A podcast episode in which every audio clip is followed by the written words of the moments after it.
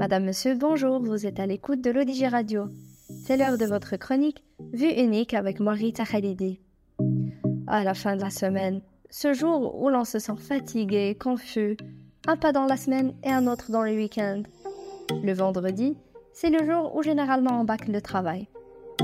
Le jour où on fait n'importe quoi pour se sentir productif et pour que notre patron ne nous reproche rien.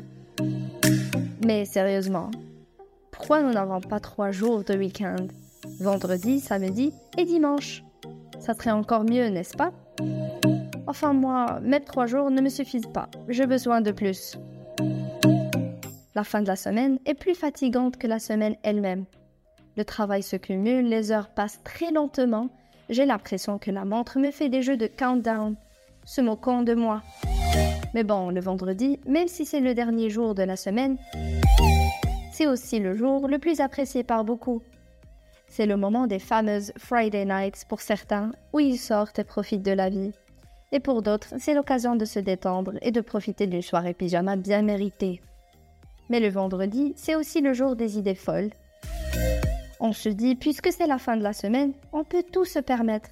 On imagine des projets fous, comme organiser un déjeuner festif au bureau ou transformer le lieu de travail en piste de danse géante.